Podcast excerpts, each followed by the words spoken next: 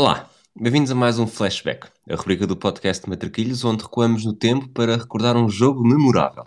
Hoje vamos viajar até 5 de abril de 1972, em Amsterdão, no dia em que Eusébio e Cruyff estiveram frente a frente numa meia-final da Taça dos Campeões Europeus. Eu sou o Rui Silva e vou estar à conversa com o Pedro Fragoso.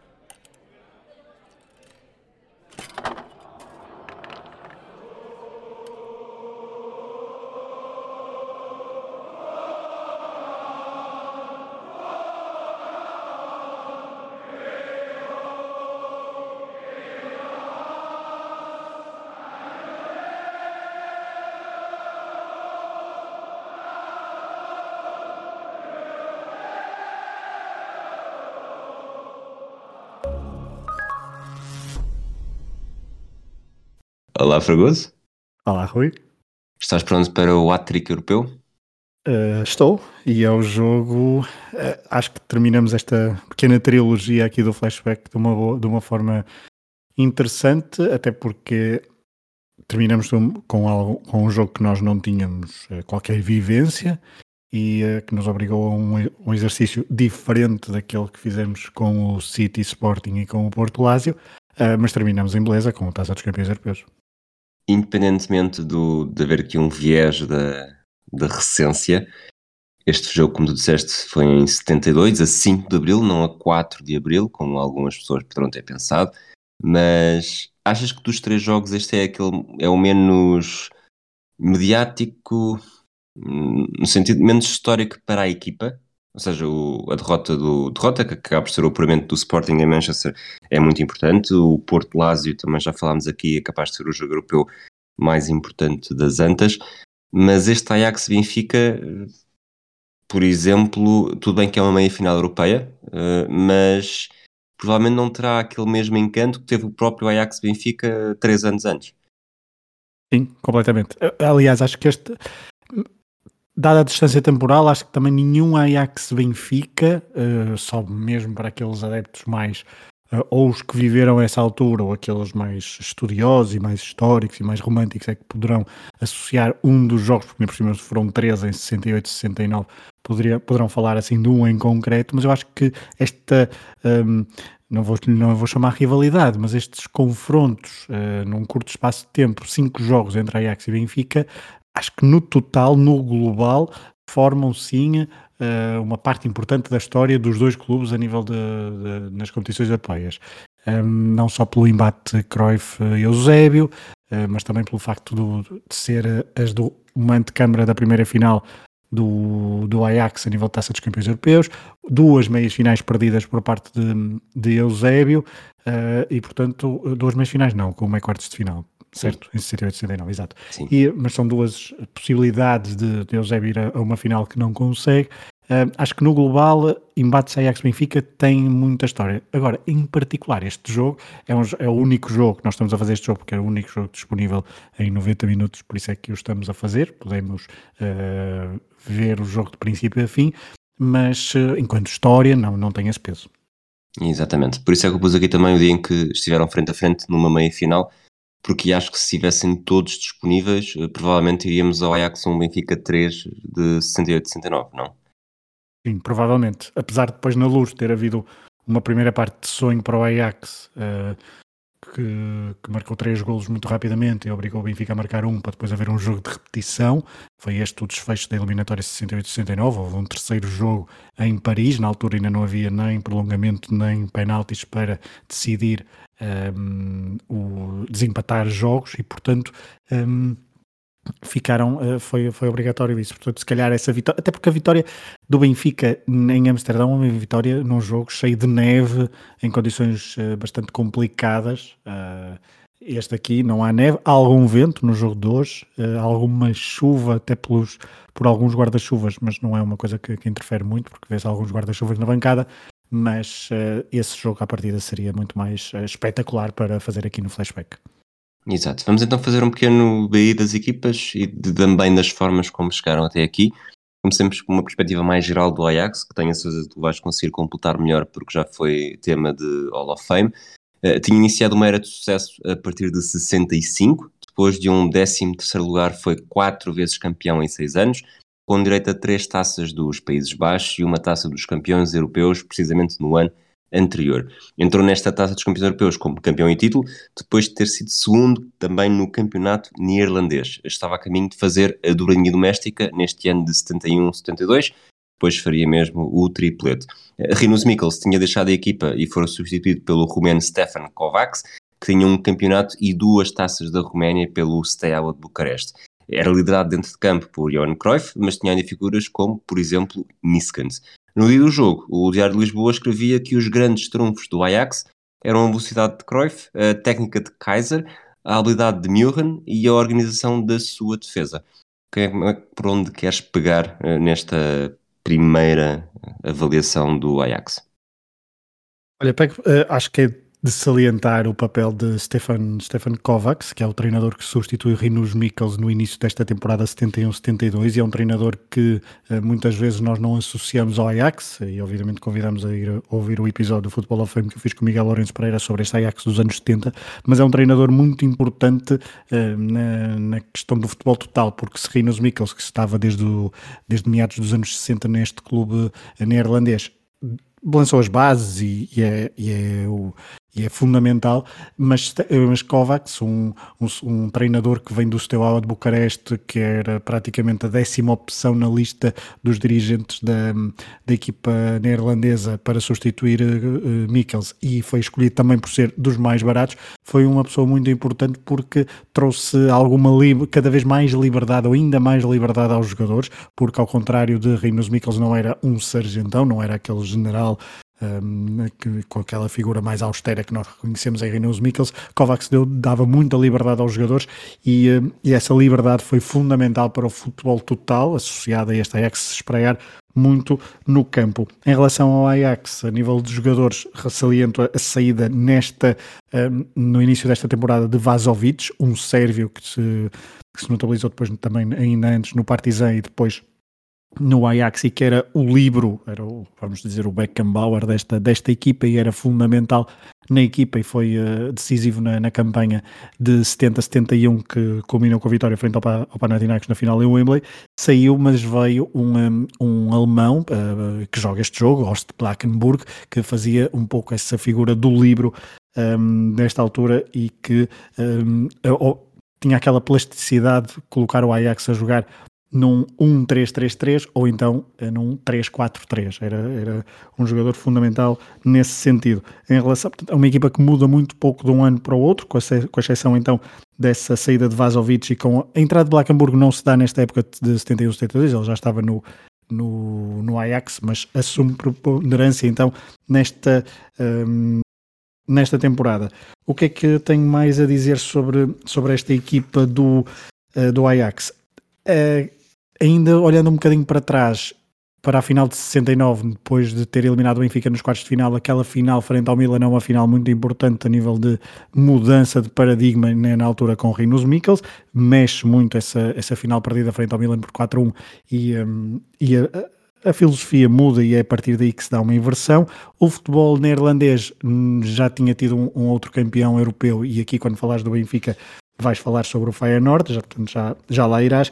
Aqui também a importância, obviamente, de Cruyff uh, é um jogador, é um jogador distinto. Falavas no Diário de Lisboa um, e, e há jogadores que de facto notam, mesmo em entrevistas posteriores, que ficaram deslumbrados, ficaram sempre deslumbrados com, com a agilidade de Cruyff, que era sempre já uma, um alvo a era um, um, um, jogador decisivo do outro lado, tinha sido o melhor jogador do mundo no ano, no ano anterior e, portanto, era, estamos a falar de uma equipa completamente dominadora também nesta altura no futebol neerlandês e que chegava a esta, a esta eliminatória como principal favorita.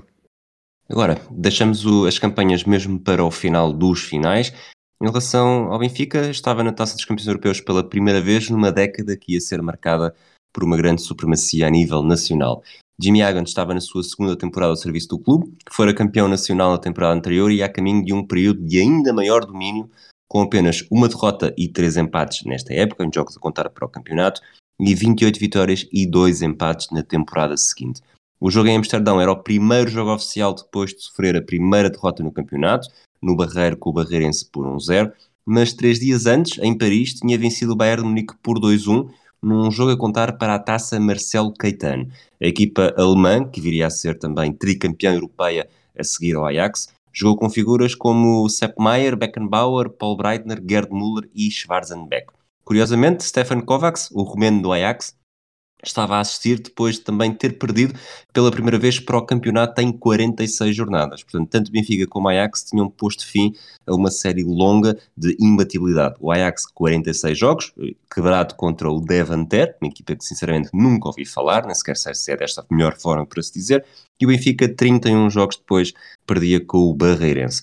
Kovacs disse em Paris que tinha constatado que o Benfica não era uma equipa que metesse medo, o futebol deles é diferente do nosso, mas isso não é apenas um problema para nós, uma vez que o nosso estilo também lhes causará dificuldades porque estão habituados ao futebol latino. Notei que eles jogam sem um homem livre e a sua defesa de quatro jogadores colocados em linha não é imbatível. Este Benfica era um Benfica de nova geração, tudo bem que Eusébio, eh, Simões, Simões que não joga este jogo, Jaime Graça, José Henrique e Adolfo Calisto eram os resistentes do 11 titular da última final europeia, em Londres com o Manchester United em 68, mas apareciam grandes figuras que iriam marcar as décadas seguintes. Eu diria que em grande destaque temos aqui três, Nené com 22 anos, Humberto Coelho com 21 e Jordão com 19, havendo ainda outros jogadores como Artur Correia, Tony, Artur Jorge ou Vitor Batista. Fragoso, o teu verdito? Ainda sobre o Deventer, acho que é o, o clube Go Ahead Eagles, acho que aí é mais, é mais conhecido este, este clube, um, que é de Deventer, portanto, uh, daí a associação, não sei, na altura se calhar chama, era conhecido por Deventer, mas acho que é o Go Ahead Eagles, segundo algumas publicações, pelo que eu percebi. Um, o Kovacs, uh, falaste do Kovacs e citaste, ele estava, depois desta derrota, tenho, acho que foi mesmo no Diário de Lisboa, que também disse que está, tinha sido uma derrota inesperada e que estava com dúvidas sobre que efeitos é que iria ter na, na equipa do Ajax.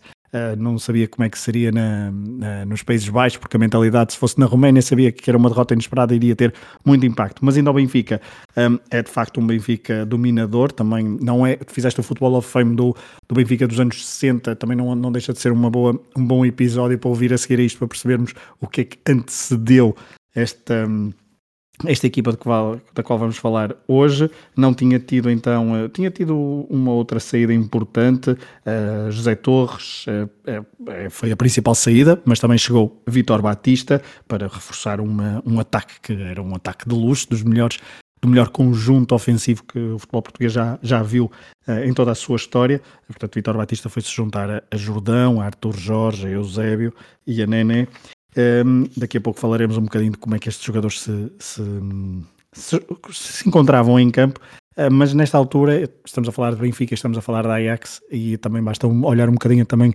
para o mundo deportivo, indo à hemeroteca, estamos a falar de duas grandes equipas europeias, uma com um passado não muito distante, nos anos 60, mas que tinha sido finalista em, 66, em 68, tinha estado nos quartos de final em, em 69, portanto não, era, não estávamos longe do, dos melhores tempos do Benfica, e o Ajax, que era campeão em título, portanto prometia muito este embate. Ainda em relação ao, ao Benfica, um, Rui Rodrigues era uma das, uma das ausências por, por lesão uh, para, para este jogo, mas uh, Jimmy Hagan apresentou um, não diria, diria perto do, do, do 11 de gala e o 11 tipo desta, desta temporada 71-72. Falaste do, do, domingo anterior e do jogo frente ao Bayern. No domingo anterior, este jogo tinha sido domingo de Páscoa.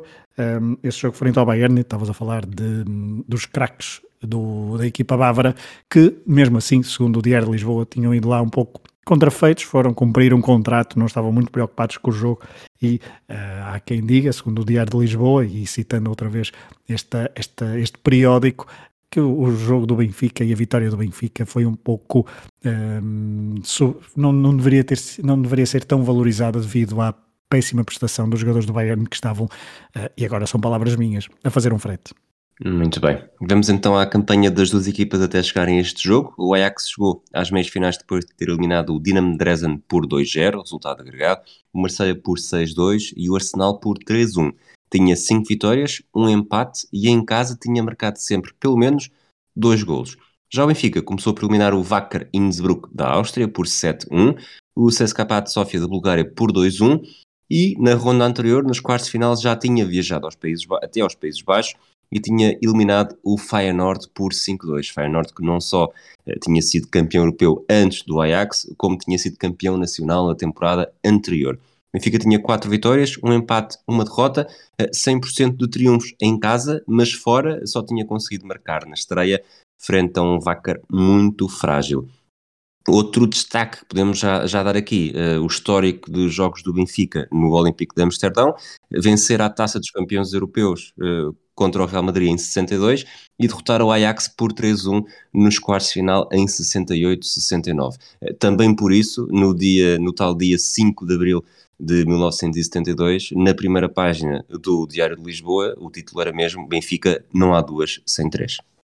Exato, e, um, mas ainda em relação a esse, esse jogo do, de 69, e olhando para este, e já daqui a pouco vais dar o plantel, eh, o plantel não, o 11 titular do Benfica, vemos, em, vemos um ou outro caso que já tinha sido, um, que já tinha jogado esse, esse, esse confronto, ou seja, há aqui uma espécie de um, metade, metade na equipa do Benfica que vem, portanto estamos a falar de José Henrique que tinha sido um, já vem desse tempo e, e olhando também e, e, jogadores que já tinham estado em finais uh, da Taça dos Campeões Europeus José Henrique, Adolfo Calista, Jaime Graça e Eusébio, são só estes, uh, o restante temos alguma uh, nova, uh, a juventude, que falaste, como por exemplo Humberto Coelho, Nené ou ainda mais jovem Rui Jordão. Portanto, temos aqui um Benfica meio, um, um misto de veterania, embora não tenha nenhum jogador acima dos 31 anos, o mais velho creio que é Eusébio e Jaime Graça, que têm, que têm 30 anos, portanto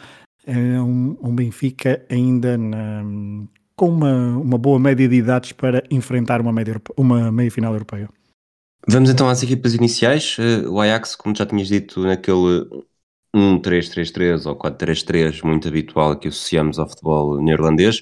Eh, Stui na baliza, uma defesa com Sorbier ou Sorbier à direita, uh, Kroll à esquerda, Ulshoff no meio e Blankenburg, o alemão, mais livre.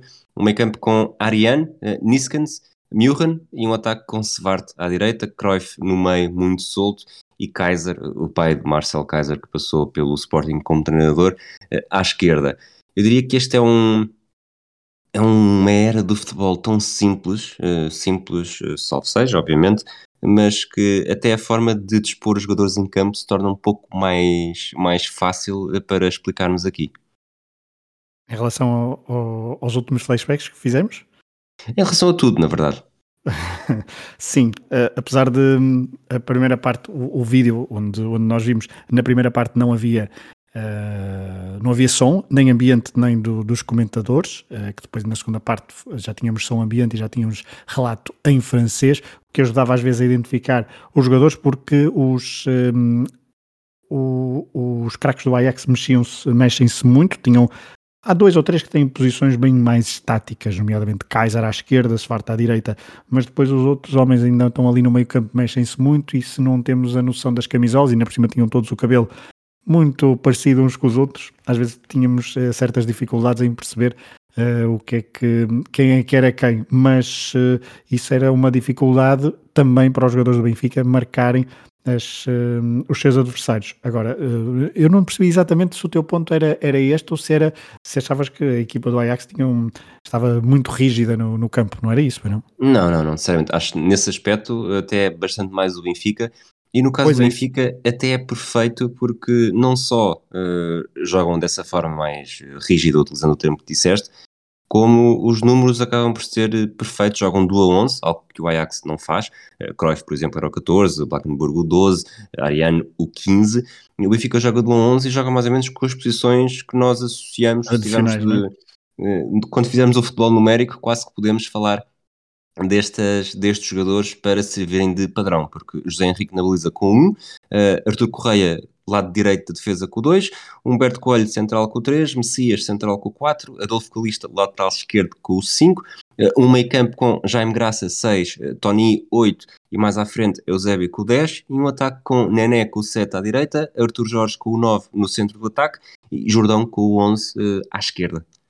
Isto aqui é, um, é clássico, é o, não, não podemos arranjar mais de clássico do, do que isto, se bem que Um, haverá países onde o 5 poderá ter uma outra, uh, diria, outra interpretação, mas aqui é um, um 4 é um 4-3-3 porque Eusébio, uh, se quiser no futebol moderno seria um 4-2-3-1, não é?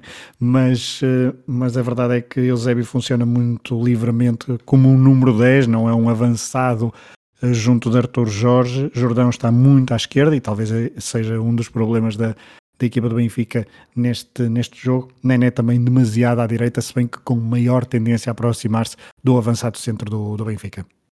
E vamos ao jogo. Uh, o jogo que ainda pré-jogo, para mim há dois momentos. Uh, um jogo que foi transmitido em direto para 12 países e em diferido para Israel. Israel. Uma informação que tivemos em francês durante o segundo tempo, portanto, valeu de alguma coisa. Uh, dois pormenores antes do jogo começar.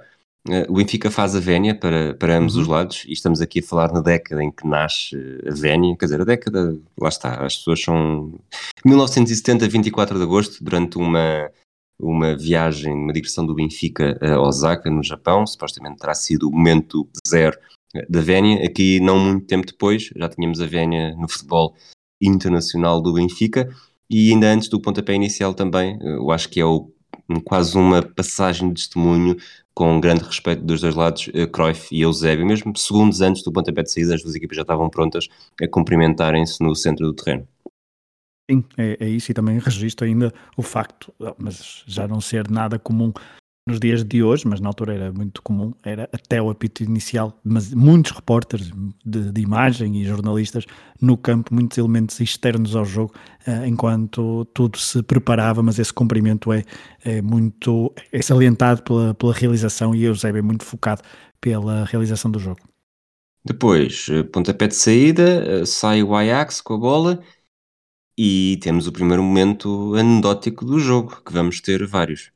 Vamos ter vários. Ainda antes desse momento, ainda há uma falta de Arthur Correia, ele que também está, está muito ligado à, história do jogo, é uma falta muito cedo, bastante durinha junto à linha, mas uh, ainda no primeiro minuto, depois dessa falta, há um, há um primeiro. É, é bastante é bastante anedótico um, porque envolve José Pereira, guarda-redes, junto com Kaiser, e uh, ele recebe a bola, agarra a bola e depois, uh, duas ou três vezes, agora já nem, já nem sei precisar, mas uh, deixa a bola cair no chão e agarra para poder progredir no, na, dentro da grande área e chutar. O árbitro não foi na cantiga, apitou livre, indireto dentro da área, estamos no primeiro minuto de jogo e há um encontrão uh, bastante violento até. Se fosse, se fosse hoje, não, não sei se, se, tinha ficado em campo. De José Pereira no árbitro georgiano, uh, que por sua vez o árbitro também respondeu com um valente empurrão ao guarda-redes do Benfica. Isto tudo para começar uma meia final europeia. Algo que hoje em dia verias um árbitro, também que o árbitro era soviético, portanto também era fresco, mas imaginas algo deste género? Hum, só se for num jogo da Libertadores uh, e mesmo assim já hoje em 2022 não diria tanto. Há, alguns anos talvez imaginas um José Pratas a fazer isto a um, a um, Fernando Couto ou um Moser ou um não, não. Nem sei neste também era um muito oceano pequenino, não era? Sim, o José Pratas também era muito pequenino. Se bem que este árbitro georgiano também não era propriamente uma estatura muito muito elevada, mas José Pereira também não, a verdade é essa, mas eh, foi, é mesmo muito caricato. Muito bem. Disseste José Pereira, quis dizer eh, José Henrique? Uh, desculpa, é Costa, eu vou chamar José Pereira muitas vezes por causa, por causa de Costa Pereira e José Henrique. Muito bem. Depois o livro em direto acaba por não ter grande perigo, é muito atabalhoado dentro da área, o Benfica alivia.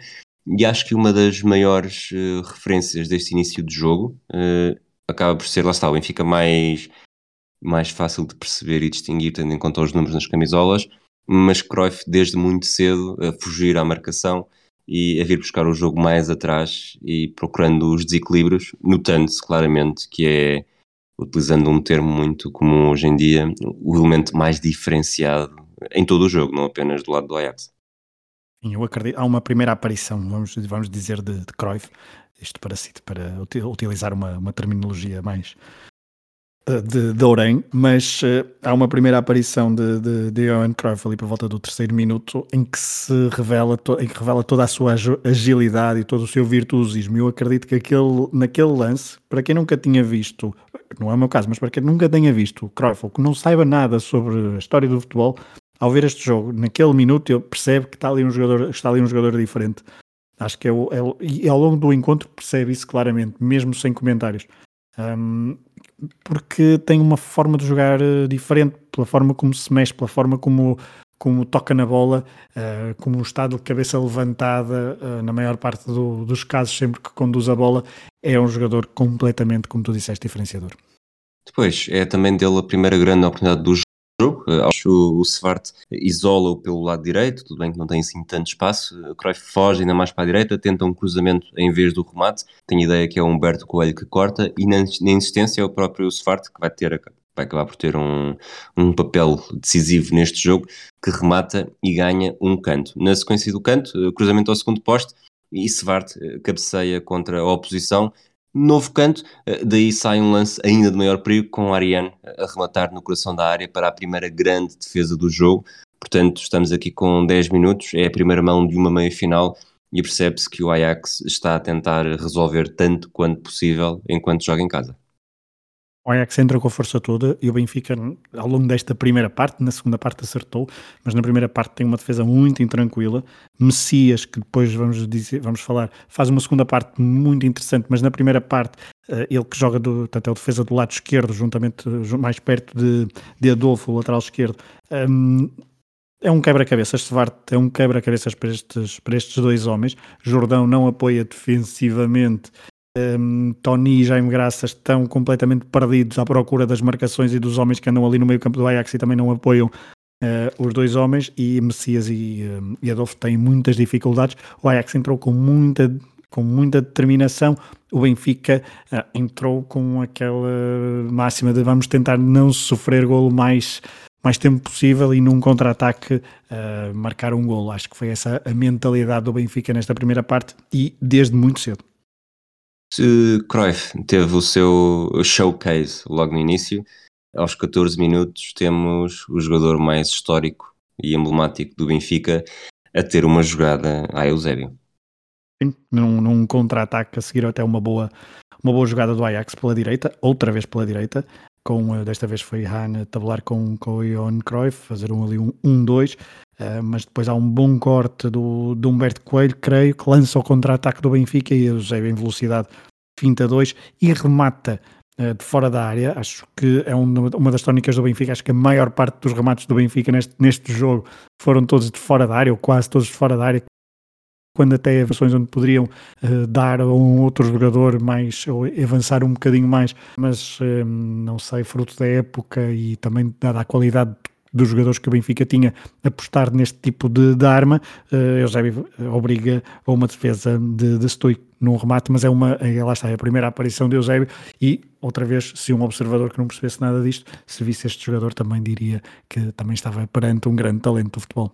O remate não é mau, mas ainda assim... Sim, poderia ter sido melhor. Desiludiu um bocadinho, tanto que eu partilhei essa, imagem, essa esse lance do Eusébio no Twitter e cortei precisamente no. A partir do momento em que ele alça a perna e no momento em que a bola sai do pé, cortei o vídeo, porque acho que acaba por ser um, um exemplo, um detalhe muito melhor do que aquilo que era o Zébio, porque como tu disseste, ele pega na bola quase ainda uns 15, 20 metros antes do meio campo. Uh, acho que é o Blankenburg que ele deixa para trás de forma mais simples possível. Portanto, o, o homem livre do Ajax, uh, na verdade, era também um homem uh, livre para ser dizimado pelo Eusébio.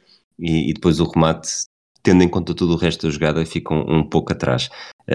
O Benfica dá, dá este aviso, mas o Ajax continua com o sinal mais e acaba por, por ter sempre as movimentações de Cruyff a desequilibrar, não só quando recua para vir buscar jogo, mas também quando, e utilizando aqui um termo também, não, uma expressão que não, não existia na altura, o ataque à profundidade, porque aos 26 minutos, novamente o Benfica, uh, a linha de 4 que não era imbatível, de acordo com Steven Kovacs, demasiado subida, eh, Cruyff bem uh, a surgir, num, a corresponder ao lançamento de um colega, foge pela direita, mais uma vez com, sem ter o melhor ângulo para rematar, cruza e tem perigo, mas José Henrique acaba por conseguir segurar à segunda.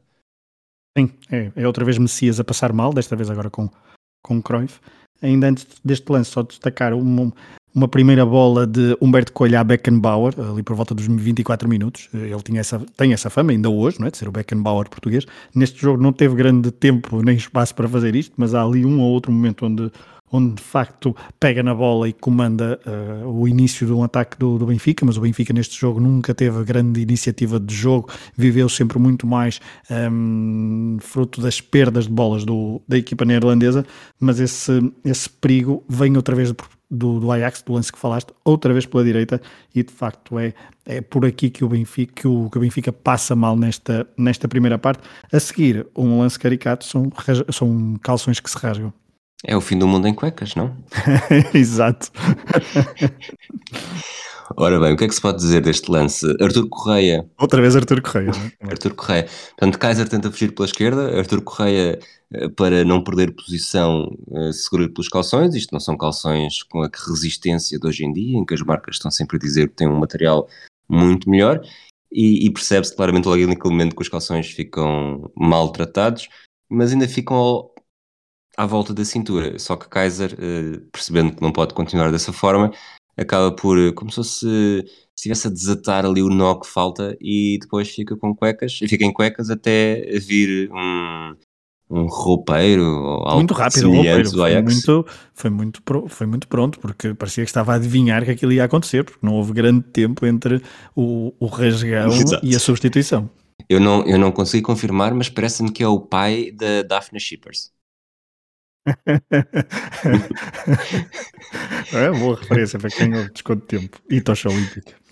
Mas o que é certo é que realmente ele correu muito rápido com os calções. Acho que também ajuda o facto dos calções não terem números. Se bem que acho que mesmo hoje em dia os, os árbitros não ligam assim tanto a esse pormenor.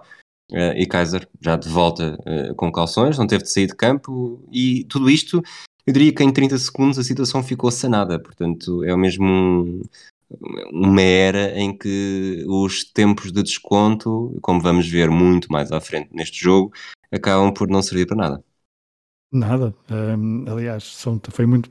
E, e, foi pena não termos o, o, comentário francês esta primeira parte e estes lances, só para ouvir o que é que teriam a dizer, porque depois na segunda parte, por exemplo, Artur Correia é sempre referido como o pequeno loiro, porque ele de facto era, era loiro e distinguia-se dos, uh, dos outros, mesmo uh, para quem está a ver o jogo como nós, é, é, em preto, a preto e branco, mas e tinha, tinha assim uma, um ar de irrequieto e de reguila, Arthur Correia, e está envolvido em vários, em vários lances, mas desconto de tempo não é só mesmo no podcast do Hemisfério Desportivo. À meia hora, Eusébio volta a aparecer, um remate frouxo depois de fazer uma flexão da esquerda para o meio. Dois minutos depois, uh, o Ajax novamente a mostrar que não só estava melhor, como sentia que precisava mesmo de sair desta primeira mão em vantagem, e aqui é, é José Henrique novamente a brilhar. Sim, e é, é, curioso estás a falar disso, de sentir que era preciso sair a vantagem, porque na altura jogar no estado da luz uh, era, um, era um inferno, era o um inferno da luz, e sabiam uh, nos Países Baixos muito bem, porque o Feyenoord tinha partido com uma vantagem de 1-0, na eliminatória anterior e levou 5-1 uh, eh, na luz. Portanto, os, uh, os jogadores do Ajax e os elementos do Ajax e os adeptos sabiam que um, eh, era muito importante conseguir a maior margem possível e uma vitória, claro, frente ao Benfica em casa para depois na luz uh, jogarem de uma, de uma forma mais controlada e não sofrerem então pelo menos estarem mais preparados para uma, uma goleada. E aqui foi quase golo, mas José, uh, eu vou-lhe chamar José Pereira o, o dia todo. José Henrique faz uma, uma excelente defesa, não sei se é a melhor dele ao longo do, ao longo do jogo, são várias. faz aos 30 estes, estes 32 minutos, mais ou menos, ao minuto Sim. 32, mas depois ao minuto 35, outra vez, grande José Pereira, outra vez, uh, desta vez, e agora sim outro contra-ataque desenhado pela direita, foi Niskans a descobrir Svart, uh, lá está, que cruzou de primeira para, para Cruyff, assim um passe na diagonal a rasgar, ele está assim mais ou menos do lado esquerdo, o Cruyff recebe sozinho, remata até já de um ângulo mais apertado, e aqui sim, se calhar, a melhor defesa de José Pereira. É, foram dois, José Henrique, foram dois momentos bastante, bastante rápidos em que o Ajax poderia ter feito o, primeiro gol. Depois, até ao intervalo, sinceramente, o que tenho aqui de maior nota até são lances do Benfica. Em cima dos 45, Eusébio uhum. volta a rematar em posição frontal, mas eh, sem perigo. Só que Eusébio, quando rematava dali, há sempre mesmo quem está a ver muitos anos depois e sabendo que o resultado, uh, que não houve gols do Eusébio, uh, continua ali a pensar o que é que vai sair daqui. Minutos antes tinha havido um Arthur Jorge, uh, depois de um cabeceamento, de um cabeceamento, depois de um cruzamento da direita, uh, numa jogada, esta foi mais perigosa, uns minutos antes também tinha havido outra precisamente igual, uh, cruzamento da direita do Nené, e Arthur Jorge a fugir à marcação num gesto técnico que, que não é muito longe do de João Pinto no Euro 2000. Portanto, o, o salto quase que era a fugir para trás, para longe da baliza, uhum. a fugir da marcação e a fazer toda a rotação com a cabeça para o lado contrário. Eu escrevi até aqui com um salto a João Vieira Pinto antes de haver João Vieira Pinto. É, foi pena a bola não sair com mais força, se bem que o facto de sair com pouca força quase que beneficiava Eusébio, que quase se antecipava ao guarda-redes uh, do Ajax para emendar para a baliza. O, o, a ideia de, de Arthur Jorge é boa, uh, mas uh, não sai, não, a execução não é a melhor, mas quase que beneficiava Eusébio. Depois, uh, terminamos a primeira parte, terminamos este momento de futebol mudo. Uh, na segunda, temos logo no início o comentador francês a dar-nos uma informação estatística que houve nove cantos para o Ajax, um para o Benfica. Obviamente que poderíamos ter feito a contabilidade, mas não é provavelmente algo que estivéssemos atentos desde o início o que demonstra que havia o tal sinal mais. Se havia sinal mais na primeira parte, continua a haver sinal mais na segunda, e mais uma vez uh, Kaiser uh, cruzar para Cruyff, que com uma recepção de peito, um, uma recepção orientada, muito bem, muito bem executada, conseguiu tirar o Messias uh, do caminho, remata com o pé esquerdo para fora, foi uma ocasião bastante boa, mas, apesar de ser Cruyff, mal executada. Sim, é, é um não digo que é uma nota dominante deste, deste jogo, mas Cruyff faz muita coisa bem ao longo, do, ao longo da partida, mas no momento da finalização peca, não só o não só Cruyff, mas também muitos jogadores, uh, seus companheiros, pecam um bocadinho. E aqui é um exemplo flagrante desse, desse desacerto do Ajax na, na finalização, mas uh, mesmo os primeiros minutos do, do Benfica um, e desta segunda parte uh, a julgar, e também eu corroboro essa ideia do, dos comentários em francês, em que dizia que os portugueses estavam mais incisivos um, e de facto o Benfica entrou melhor nesta segunda parte, estava a defender melhor e, o, e não estava a ser tão abafado pela equipa dos Países Baixos.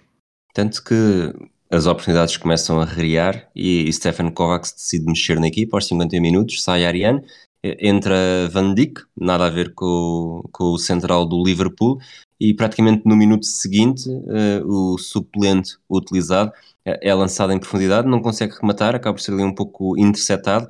A bola sobra para Kaiser, que faz um remate muito potente, uh, que passa pouco por cima da barra. Sinceramente, até me pareceu que tinha havido defesa de não de, de, José Pereira, mas de José Henrique.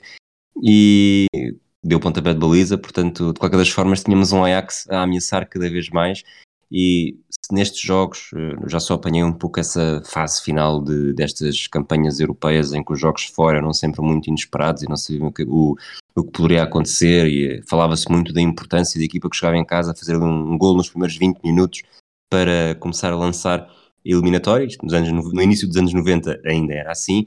Nesta altura diria que tens o início do jogo, quando está ainda o público em ebulição, e depois aquele início da segunda parte eh, para se perceber exatamente como é que a equipa que está a tentar segurar uh, o empate, ou mesmo a segurar uma vantagem que traz do, do jogo da primeira mão, uh, em que começa a apanhar aqui os momentos decisivos. E aqui os, a partir da hora de jogo uh, é quando, quando se resolvem eliminatórias. E aí o Ajax mostrou que estava estava mais fresco e que a resistência do Benfica mais tarde ou mais cedo poderia cair por terra por uma simples desatenção. Sim, e a prova disso é aquela substituição que tu referiste, porque fez com que Cruyff saísse da tal posição de falso 9, recuasse um bocadinho no terreno, fosse ainda mais vagabundo do que o que tinha sido, Van Dijk colar-se mais como ponta de lança da, da equipa. Deixa-me só dar nota de ali ao minuto 56 há um lance curioso, que é um lançamento lateral por parte de Eusébio, em que se vê a diferença, uma força de braços que faz um, coloca, ele faz um passo, um, desmarca Nené com os braços e é uma oportunidade que não é melhor concretizada porque Arthur Jorge estava um bocadinho atrasado em relação a Nené e ao lançamento de, de Arthur Jorge. O lançamento de Deus é, é antes da linha do meio campo e disto, daqui deste lançamento, sai uma, uma possível jogada de perigo. Se todos, se Arthur Correia ou Adolfo lançassem assim, é um lançamento já claramente século XXI, poderia ser perfeitamente um lançamento do século XXI de um lateral do futebol moderno, mas corroborando a ideia que estavas a dizer e como me lançaste, sim, o Ajax aqui percebeu, não só com a substituição, mas percebeu que tinha de chegar rapidamente ao golo para uh, não deixar tudo para os últimos minutos. E um, aos, ao minuto 61 há uma espécie de tentativa de Johan Cruyff frente, uh, junto à bandeirola de canto sobre uh, Artur Correia de fazer o seu, o seu movimento uh, característico, o Cruyff Turn, não é? Um, mas não teve, não teve sucesso porque o jovem loiro, como diziam sempre na, na transmissão, defendeu bem e cortou para canto. José Henrique depois, um, uma particularidade de José Henrique ainda nestes minutos, quando o Ajax bombeava muitas bolas e isso também é uma ideia que nós passamos um pouco no episódio que, que fizemos, lembro-me, com o Miguel Lourenço Pereira no Futebol of Fame, é que o Ajax, apesar de ser conhecido como futebol total, de muitos movimentos de, posse, de alguma posse de bola, uh, se formos ver, e este jogo também o comprova, e daqui a pouco vamos falar sobre isso, uh, o, os golos importantes em finais, uh, nas meias finais, em jogos importantes, são golos um pouco contra a natura, são golos de bolas paradas, de lançamentos longos. E ainda aqui, para falar de José Henrique, José Henrique mostrou-se, e eu fiquei bastante surpreendido, muito seguro uh, nas bolas pelo ar. Não se falhou, é capaz de ter falhado uma bola, mas nas outras uh, socar bem, agarrar bem, a não se deixar intimidar, algo que para, pelo menos segundo os meus padrões, nesta altura seria uh, é pouco habitual nos guarda-redes. Até para os padrões dos anos 90, né? como falámos no, sim, no é episódio é de futebol sim, numérico, sim, sim, uh, quem dera a muitas equipas naquela era, era 90 ter guarda-redes que fossem seguros nesta, nesta componente do jogo. Sim, claramente. Acho que o José Henrique esteve, esteve muito bem nesse aspecto, esteve muito bem entre os postos. Um, ainda neste, neste minuto, aí nesta, nesta altura, pouco passado da hora de jogo, ali por volta do minuto 62, Svart, que estava um bocadinho menos em jogo nesta, primeira, nesta segunda parte, ao contrário do que tinha feito na primeira, ele que era o jogador bem mais veterano desta equipa, já tinha 33 anos, ao contrário, por exemplo, Niskens, que tinha, que tinha 20, era claramente o veterano, ele que depois nem, nem está nas, eh, na, na, final seguinte do, do, ano, do ano seguinte, eh, conquistada frente ao Inter de Milão, mas uh, Svart tem uma boa jogada pela direita, em que dribla duas vezes a Dovo, que de facto teve uma noite para, para esquecer, uh, rematou foi à figura de, de José Henrique, uh, depois há uma falta, mais uma falta dura de Messias, Messias que revela aqui uma melhor segunda parte, mas uma, uma dureza assinalável sobre os jogadores do Ajax, e depois ao minuto 4, acho que vamos aí, vamos ao minuto do, do golo, em que tudo começa numa outra jogada muito caricata.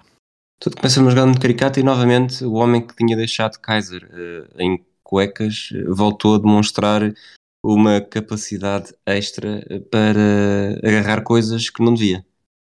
Exatamente, porque uh, há uma, há uma. Arthur Correia faz uma falta a meio do meio-campo uh, do Benfica, defensivo do Benfica, descaído para a esquerda, é certo. Uh, é uma tentativa, já não sei quem é que tenta lançar, uh, acho que é, não sei se é Cruyff que tenta lançar alguém em profundidade. E Arthur Correia, para evitar que a bola passe a linha defensiva do Benfica, não vai com a mão, não vai com o pé, vai, não vai, não vai com a mão, não vai com a cabeça, não vai com o pé, vai mesmo com a mão e com as duas mãos agarra como se fosse José Henrique, inspirado se calhar pela boa exibição que o seu guardião estava a fazer e decide agarrar a, a bola com as duas mãos e atirar-se até para a fotografia, não é só agarrar a mão, agarrar a bola, é agarrar a bola com as duas mãos e atirar-se para o chão. Uh, numa falta inusitada que os comentadores em francês também se riram bastante. Não sei se, não sei se é falta. Não sei se, se Sim, não é. Fico na dúvida, fico na dúvida. O arte era muito caseiro. Eu acho que é bola na mão, não é mão na bola. Claramente, a mão ali é um movimento natural do corpo. Depois uh, é Kaiser que bate o livre. Eu diria que é tudo perfeito na execução. A execução uhum. de quem faz o cruzamento, a execução de quem faz o cabeceamento, a execução de quem faz a desmarcação para fazer o cabeceamento, mas a execução de quem deveria acompanhar uh, é que não Adolfo. fica nada bem na fotografia. Adolfo volta a ficar nas covas Uh, depois de, em bola corrida, ter tido muitas dificuldades sempre para marcar Svart. Desta vez, ao segundo posto, estava a marcá-lo, mas marcou-o com os olhos e Svart fez o que quis e uh, apareceu na cara de José Henrique e cabeceou, fuzilou com a, com a cabeça. Não havia grandes hipóteses para o guardião português uh, parar e o Ajax, ao minuto 64, fazia, chegava ao 1-0, festejado pelos, muitos, pelos milhares de espectadores que estavam em Amsterdã.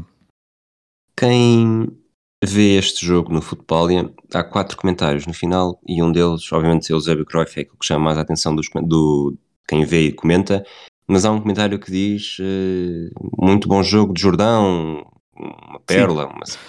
E, e, até este momento do golo, sinceramente ele não tinha feito nada. Nós também já falámos aqui de que provavelmente estaria muito demasiado para a esquerda, o próprio, acho que o Rui Rodrigues também diz isso, não tenho certeza, no, nem, no trabalho que faz com o, com o Diário de Lisboa. Sei que o Diário de Lisboa fala que, que Jordão estava demasiado à esquerda, e a verdade é que depois deste golo eh, começa-se a ver Jordão pela primeira vez e, e, a perceber que de facto está ali um, um diamantezinho que vai fazer a diferença. Em, estamos em 1972, portanto, pelo menos mais de 12 anos no futebol português. Sim, eh, e no Diário de Lisboa, antes do jogo, falavam do medo que havia uh, nos Países Baixos com este jogador, 19 anos, Eusébio 2, uh, em algumas publicações, acho que é uma publicação francesa de futebol, uh, não é o France Football, não é a equipe, é outra publicação que agora não recordo o nome, chamava Eusébio 2, e uh, estava tudo à espera de uma grande exibição, mas ele esteve muito apagado na primeira parte, não faz praticamente nada, muito encostado à esquerda, completamente maniatado por Surbier e, um, e aqui sim, depois deste golo, o Benfica cresce um pouco. Jaime Graça também é outro jogador que aparece pouco, mas e há outro jogador que também sobressai neste último texto de jogo que eu não sei se concordas que é Tony, que parece carregar um pouco mais o Benfica Sim. às costas a partir do meio campo e a partir desta, deste golo de, de Svart, a partir do 1-0, tal como o Jordão, que aparece um bocadinho mais no meio, um, mas uh, até acho, aliás, que há uma, uma tabelinha entre os dois, ali por volta do minuto 68, 69, uma tabelinha entre Tony e Jordão, que acho que marcam fora do jogo ao Tony, e parece-me um fora do jogo francamente mal tirado, ou pelo menos muito duvidoso, uh, mas na altura uh, os fora de jogos eram tirados, fora de jogo eram tirados imediatamente, e o mundo avançava e ninguém protestava. Um, mas eu tenho aqui mesmo escrito ao minuto 68 aparição rara de Jordão no jogo, uh, sem grande perigo, apesar de ter conquistado um canto, mas sim, a partir daqui temos mais Jordão. Depois, uh, há aqui um caso de que já falámos de, da propensão para alguém meter as mãos onde não devia. Uh, aos 30 minutos, Arthur Correia também pôs os pés onde não devia, porque tem uma entrada a pés juntos sobre o Svart, dentro da área, que, que sim senhor, o árbitro não marcou nada, mas, mas eu, vendo isto fez-me alguma confusão como é que nada uh, foi marcado. Não sei se, se, tens o lance na memória. Tenho, tenho, tenho na memória, tenho aqui escrito Artur Correia tem corte suicida. Um, isto depois de Messias também ter feito ele quase penalti, mas de uma forma mais estabalhoada. Um, mas Artur Correia entra aos pés do Svart de uma forma absolutamente eh, destemida, é um eufemismo porque e o árbitro, eu estava há pouco a dizer que o árbitro era muito caseiro quando estávamos a falar daquele lance inusitado de Artur Correia, mas o árbitro é um bocadinho caseiro, há decisões, há um ou outro canto que são incrivelmente mal, mal ajuizados, uh, mas aqui, eu quando vi aquele lance, eu, eu era assim, isto só pode dar penalti, uh, tendo em conta todo o histórico, mas o árbitro deixou seguir e ainda bem para o Benfica, que logo a seguir até tem um bom contra-ataque. Tem um bom contrato, não sei se é imediatamente a seguir, mas aos, se é esse lance que estás a falar, mas aqui aos 77 minutos há um lance ah, não, não, não. Ah, novamente com. Então vamos primeiro ao teu. É um lance em que é um bom contra-ataque do Benfica, que, é, que é, é, é, mal concluído outra vez. O Benfica tem alguma má conclusão. Um, Desta vez é, é Artur Jorge que decide outra vez rematar fora da área, quando poderia ter perfeitamente ter servido ou Nené ou Eusébio, que já estavam em melhor posição, praticamente dentro da área, mas ele decide. Há muitas decisões aqui do, do quarteto ofensivo do Benfica uh, no, no, último momento que são algo uh, inexplicáveis e que tentam muitas vezes o remate, o remate fora da área uh, quando poderiam ter outro tipo de opção, e aqui é mais uma, uma delas. E Tony logo a seguir também tem um remate de longe. Uh, isto numa altura em que o Ajax está a dominar o jogo, mas de uma forma completamente diferente do que o que tinha feito até então e sem criar tanto perigo. É, e mais vulnerável até porque grande parte dos momentos do Benfica com maior perigo uh, surgiram aqui também. Aos 77 minutos, novamente Jordão uh, a brilhar à esquerda, acaba por lançar Nené que com um espaço, um bom pormenor sobre Kroll, uh, fica livre para rematar, o remate é forte, é por cima, temos o Benfica a ameaçar e não sei se não é neste momento que o Jimmy Hagan sente que talvez uh, poderá, talvez o Benfica consiga algo mais mexendo no jogo e a 7 minutos do fim, talvez um bocadinho tarde, sobretudo aos olhos de hoje, faz a primeira substituição, primeira e única. Sai o Arthur Jorge, entra Vitor Batista a ver se, se consegue levar pelo menos um golinho para o Estádio do Luz. Cumprida a corta brinco do Batista, não é? Que vive o Vitor Batista, como canta no, o Vitorino no refrão do, do podcast, mas uh, aqui esta, tu disseste aos olhos de hoje é um bocadinho tarde, mas não só, o Diário de Lisboa escreveu isso no, na crónica, eu, não, eu, eu só li a crónica pós-jogo, depois de ver o jogo, também tinha escrito aqui substituição algo tardia, entrada de Vitor Batista ao minuto 83 para, para, para o lugar de Artur Jorge, eh, mas o Diário de Lisboa escreve isso, porque Artur Jorge tem, tem um estilo de jogo muito, tem um estilo de jogo ainda mais, a, a, semelhante a, José Torres, a José Augusto, um, não era não, não, muito mais fixo, não propiciava tantas combinações com Nené e com Jordão. Vitor Batista já tinha isto. Aliás, Artur Jorge, esta é a última grande época, salvo eu, acho que é a última grande época de Artur Jorge no Benfica, é uma época onde também é um, melhor marcador, salvo erro, é de 70-71, agora posso estar a fazer confusão, mas é uma, ainda é uma fase fulgurante de Artur Jorge ao serviço do, do clube encarnado, mas depois perde esse fulgor, porque lá está, porque Vitor Batista consegue entrar melhor nesta dinâmica e até o próprio Diário de Lisboa na, na crónica que faz, uh, em que arrasa Jimmy Hagan, depois já poderemos ir lá, mas diz, arrasa Jimmy Hagan e diz que o Benfica nesta parece estar a jogar com José Torres na frente, com bolas muito bombeadas à procura do avançado. E esta substituição vem, vem de facto tarde, porque uh, há aqui aquele aqueles momentos em que tu disseste Jimmy Hagan pensa que é a altura de lançar, mas mesmo assim passa muito tempo e Vitor Batista tem uma, uma participação, não diria nula, porque tem ali um lance relativamente interessante no jogo, mas praticamente nula, não tem qualquer, não tem grande interferência no jogo, porque entra de facto tarde. Aqui, depois aos 90 minutos, não é aos 90 minutos, uh, o, obviamente nesta altura não tínhamos sempre o, o tempo e marcador na transmissão televisiva, mas acho que é de 15 em 15 minutos aparecia aquele relógio gigantesco uh, relógio ainda analógico, os ponteiros, exatamente a mostrar em que momento do jogo é que estamos. E aos 45 da segunda parte, portanto, vê-se ali, na verdade, começas a ver aos 44 e 57, ali com o ponteiro a chegar a 58, 59. Quando chega aos 45-00, temos já Eusébio com a bola no meio campo ofensivo, talvez uns 5 metros à frente da linha intermediária, uh, a partir em velocidade. Só que assim que o relógio bate os 45-00, o árbitro soviético apita para o final do jogo, dando início, acho que se o jogo começa com uma rábula, eh, termina com outra rábula ainda mais curiosa.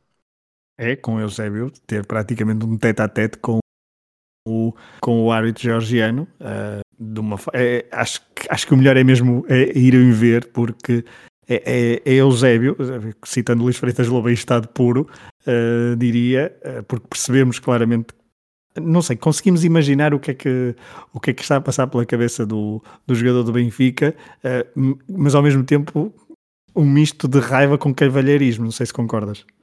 Sim, porque ele tem aquele primeiro momento que é. Portanto, ele quer claramente ventilar toda aquela fúria que sente por, eh, por estar a correr, e não sei se. Obviamente que quando, quando ele para de correr já está isolado, mas a defesa do Ajax também ouviu o apito e parou.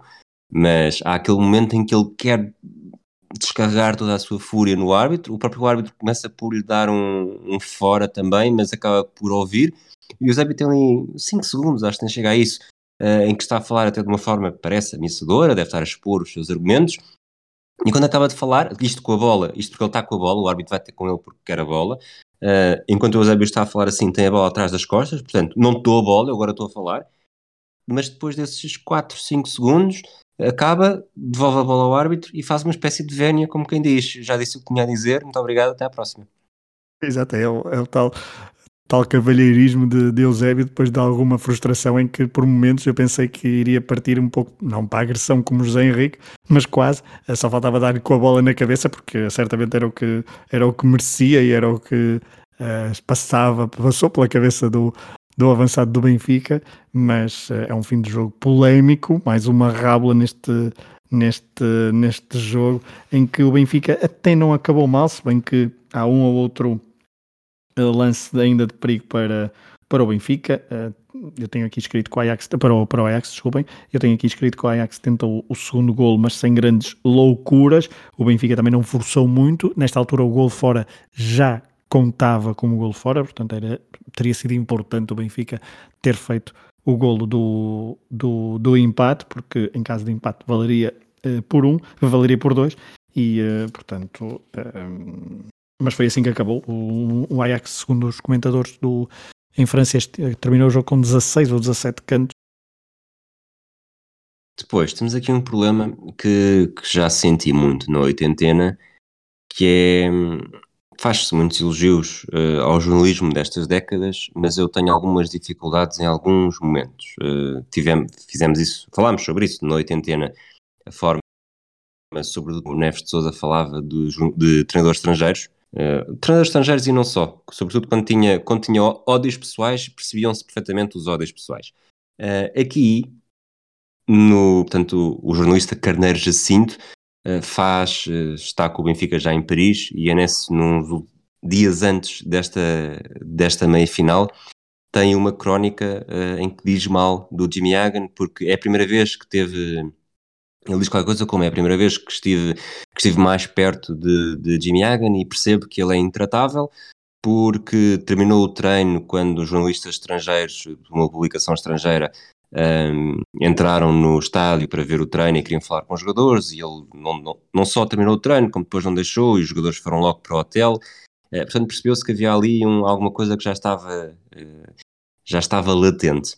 No final do jogo, a crónica do Diário de Lisboa, escrita por Carneiro Jacinto, não está assinada, mas tendo em conta que ele era o único enviado especial a Paris, presumo que seja ele também, uh, ele escreve: Hagen voltou a não dar uma para a caixa em matéria tática. O seu descalabro poderia ter atirado aquele punhado de briosos rapazes para o fundo de um poço de onde nem um amável árbitro, semelhante ao galês que dominou o embate contra o Feyenoord, conseguiria fazer milagres. A continuar neste ritmo, numa permanente exigência à habilidade e ao talento aos jogadores para suprirem as questões que Iaga não sabe nem pode, por escassez de conhecimentos atuais, resolver, será difícil ao Benfica esta eliminatória. Agora, uh, olhando para isto, Obviamente que não foi um jogo bom do Benfica, eh, obviamente que aos olhos de hoje, pelo menos, uh, aquele não haver substituições até aos 83 minutos uh, é esquisito, mas por outro lado, Bobby Robson, o primeiro jogo que fez pelo Sporting em 92-93 contra o Tirsense, também não fez substituições e até era algo, mesmo quando, depois quando foi para o Foco do Porto, não era necessariamente muito ávido para fazer substituições, portanto pode ser simplesmente uma coisa cultural o que não consigo tirar da cabeça é que, citando aqui um, um podcast também não do desporto que anda por aí, hum. é que há muitas este, muitos estes ajustes que, como se como os jornalistas se davam mais com os intervenientes, às vezes parece que, e aqui nem estou a ir pelo caminho de ser estrangeiro ou mesmo de uma, alguma xenofobia que nos anos 80 se notava em algumas crónicas, mas uh, os ódios pessoais uh, transpiram muito facilmente para as páginas dos jornais. Eu não me lembro quem é o cronista, agora estou completamente uma branca, mas havia um cronista da, político um, ehm, que dizia que preferia não conhecer os, os João Miguel Tavares. Ok, isso. Uh, que não preferia conhecer os péssimo, políticos. Que péssima introdução de... Ai, é isso, não me apetecia citar João Miguel Tavares, mas, uh, mas é só para fazerem a, a, Acho que vão perceber o, a ideia, que era não queriam uh, ter uma relação com os, uh, com, com, os alvos das suas crónicas para depois ter uma, o maior distanciamento possível. Coisa que, por acaso, no caso dele, nem, nem consegue ter. Mas, uh, mas se calhar é essa mesma proximidade que estavas a, a falar que vinha ao de cima no momento de escrever crónica, que também deve ser uma questão cultural na altura, porque nós estamos, temos a bitola de, do Diário de Lisboa e, e poderíamos ter também outras bitolas para, para para comparação, porque, por exemplo, no, no mundo deportivo, que faz uma crónica no dia a seguir ao jogo e eh, desta, desta meia-final, revela, diz mesmo, Benfica excelente na defesa, menos uh, contundente no, no ataque, mas elogia imenso a defesa e o sistema defensivo do, do Benfica. Portanto, Jimmy Hagan certamente que comprou o mundo deportivo deste dia, pelo menos para ficar com o ego em, uh, em, em melhor estado. o mundo deportivo, por exemplo, também diz que Cruyff foi uma, uma sombra, lá está, a questão das expectativas, eu não sei o que é que estavam à espera que Johan Cruyff fizesse muito mais neste jogo, talvez marcar um gol, é verdade, se marcasse um gol as, as coisas seriam diferentes, mas ainda na capa do Diário de Lisboa, que é curiosa porque tem Rui Rodrigues a, a roer as unhas diante da TV, um jogo que deu na televisão portuguesa uh, que impediu inclusivamente a transmissão de algumas de outras, uh, de outras atividades, nomeadamente revista, teatro da revista, para que as pessoas se pudessem concentrar então no jogo Ajax-Benfica, mas uh, um, inclusivamente no acho que é nessa crónica que apontam um possível excesso de peso a Eusébio. Sim, sim, sim, sim. É aquilo, quando, é para, quando era para bater, eles batiam, batiam em tudo. E pronto, não sei. A linha, a linha burra, não era? Ah, não, isso era citar João, João Saldanha, uh, falar da linha burra defensiva, em que, uh, por outras palavras, chamou burro a Jimmy Hagan. E algo que, é assim, repara, se isto acontecesse, mas estivéssemos a falar de um. Vou buscar aqui exemplos mais recentes. Um Materazzi, um Del Neri, um treinador estrangeiro que tenha passado por Portugal sem sucesso nenhum, é uma coisa. Estamos a falar de um treinador que fez história no Benfica. Eh, este início dos anos 70 e vimos na época que, seguinte. Já, já, era campeão, é preciso as pessoas não, não perderem. Ou seja, vir, será tricampeão e tem, tem uma, uma ainda, nesta altura ainda não, ainda não tinha grande, ainda não, talvez ainda não fosse tão reconhecido, mas já era campeão, era preciso dizer. E, e lá está aí, depois na época seguinte faz, faz 28 vitórias em 30 jogos, já vamos falar da, importância também que foi esta, chegar a esta meia final uh, da Taça dos Campeões Europeus uh, na década de 70 e, e, parece que lá está, se não, se não gostassem pessoalmente de alguém, isso transparecia uh, muito facilmente para, para os jornais. Mas vamos ignorar isso por agora. Agora estava a ver os 28 vitórias e 2 empates, estava aqui a procurar rapidamente enquanto falava também. Uh, não é a única temporada em que o Benfica uh, termina sem derrotas nesta época, nesta década, mas a outra, em 77-78, são nove empates e zero derrotas. Portanto, esta época de 72-73 é mesmo. É, é, eu falei disto com, com o Felipe Inglês quando fizemos o Futebol of Fame do Benfica da década de 60, para falar quase do legado. E, são, são 28 vitórias, 2 empates, 101 golos marcados em 30 jogos, portanto dá, dá 13 e um terço por jogo, um bocadinho mais, 13 golos sofridos, portanto foi um domínio avassalador em que o Eusébio com excesso de peso marca 42 golos,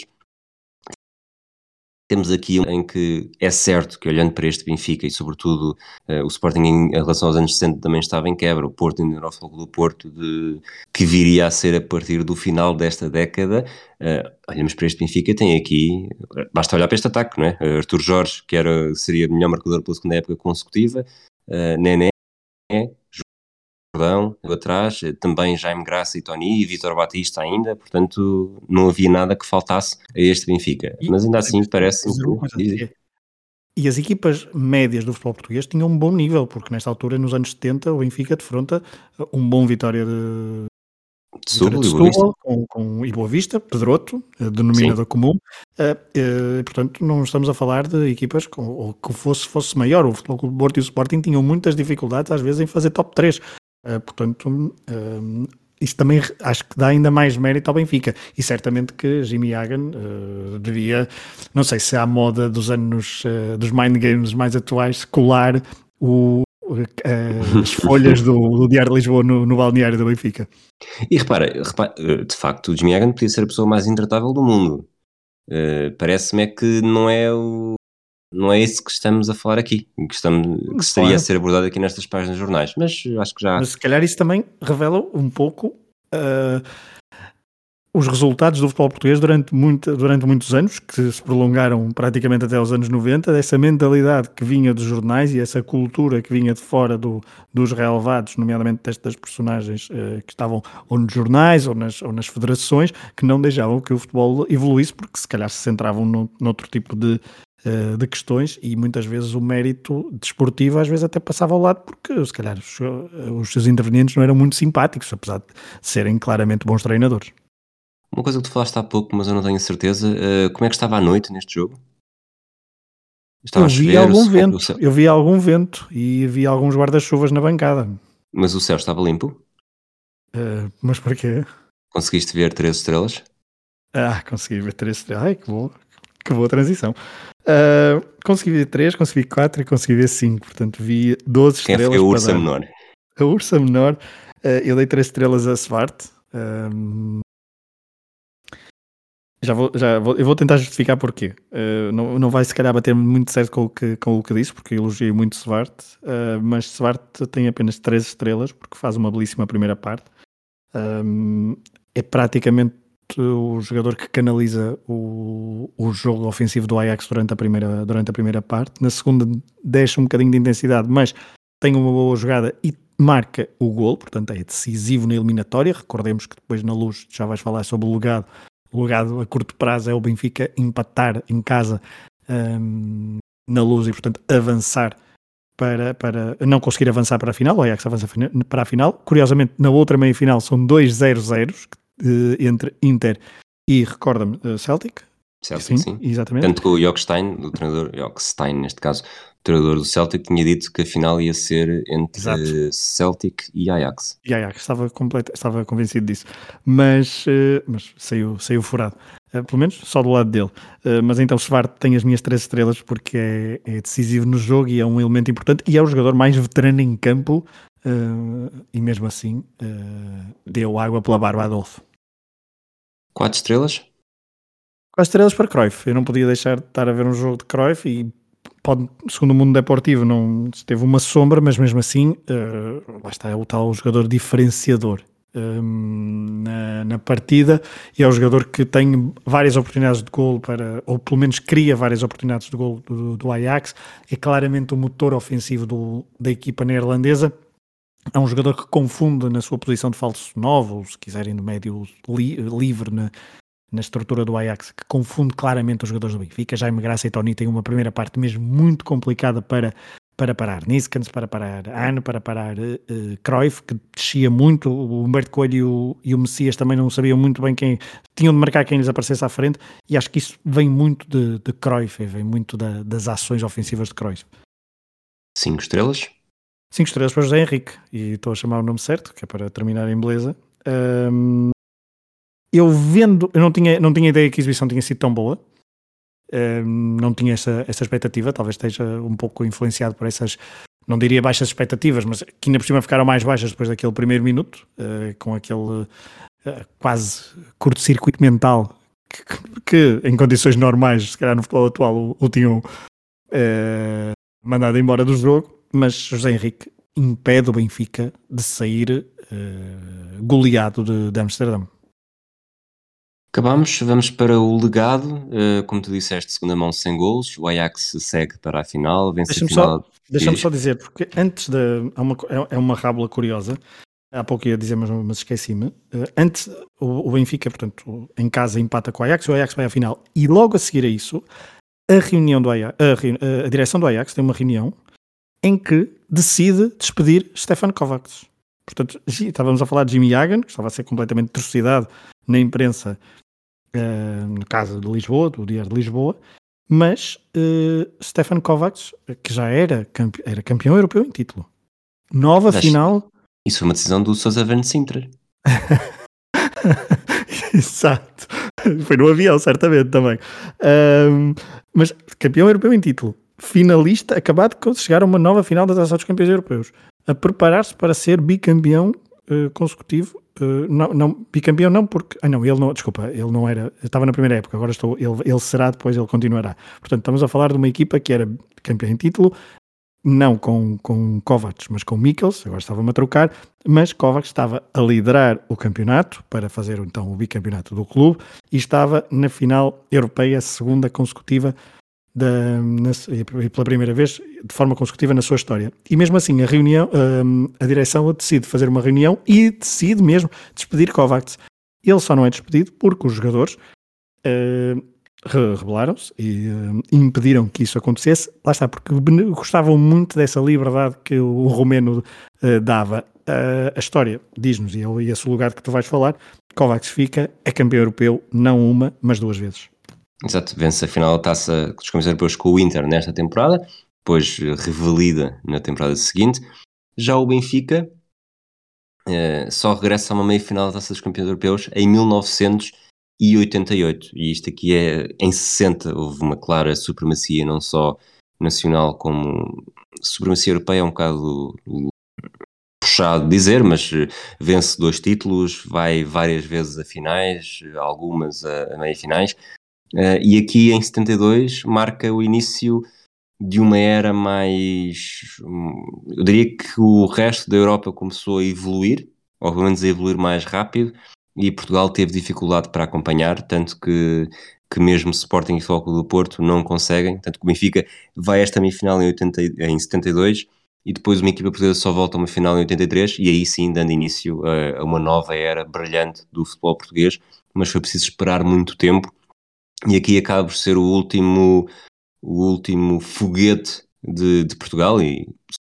sobretudo do Benfica, porque o Sporting também só teve aquela final com a vitória na Taça das Taças em 64, mas aqui é, o, é o, um fim de ciclo uh, de uma equipa que, que, já estava em fim de ciclo a geração de Eusébio uh, e que a nova geração era boa, o nível doméstico, como também já falámos, mas que não iria conseguir fazer o mesmo no estrangeiro, sobretudo com primeiro o Ajax, depois o Bayern e depois uh, toda a armada inglesa que domina tudo, até eu diria que agora estou aqui a fazer as contas de cabeça, uma equipa não neerlandesa, não alemã, não inglesa a vencer uma taça dos campeões europeus, uh, só a Juventus de Platini. Em 84 85, exatamente. Uh, não, ah, disseste, não, exato, o Hamburgo é, é alemão, desculpa.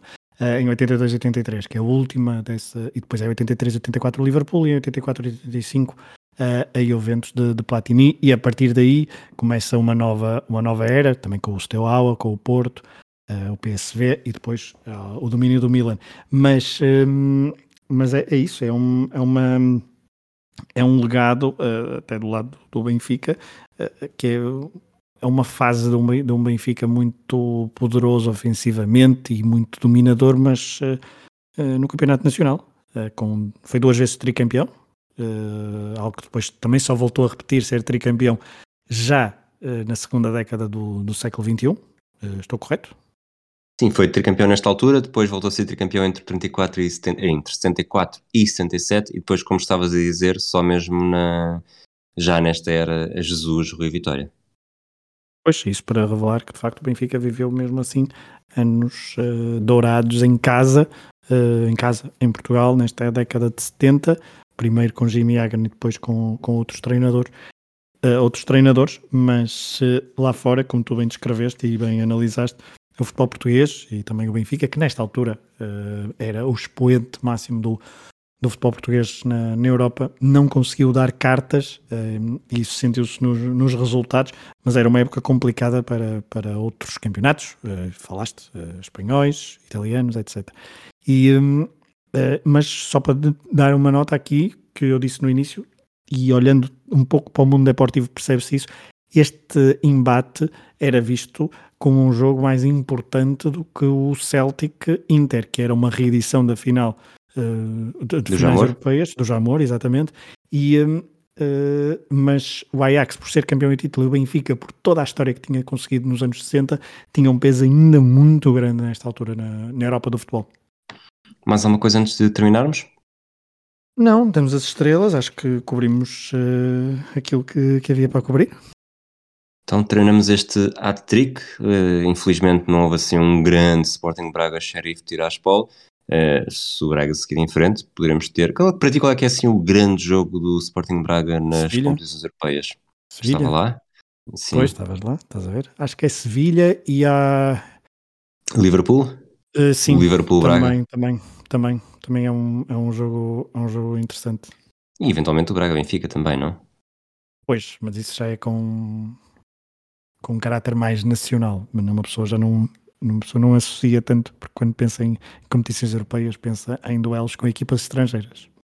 Se calhar vamos ter de, de, ir para outros grandes jogos de equipas portuguesas nas competições europeias, mas não de equipas que estejam atualmente nas competições europeias. Vamos ver o que é que nos reservam as próximas semanas. Fragoso, obrigado por esta trilogia das melhores trilogias que começaram na década de 70, digo eu não querendo aqui ofender ninguém.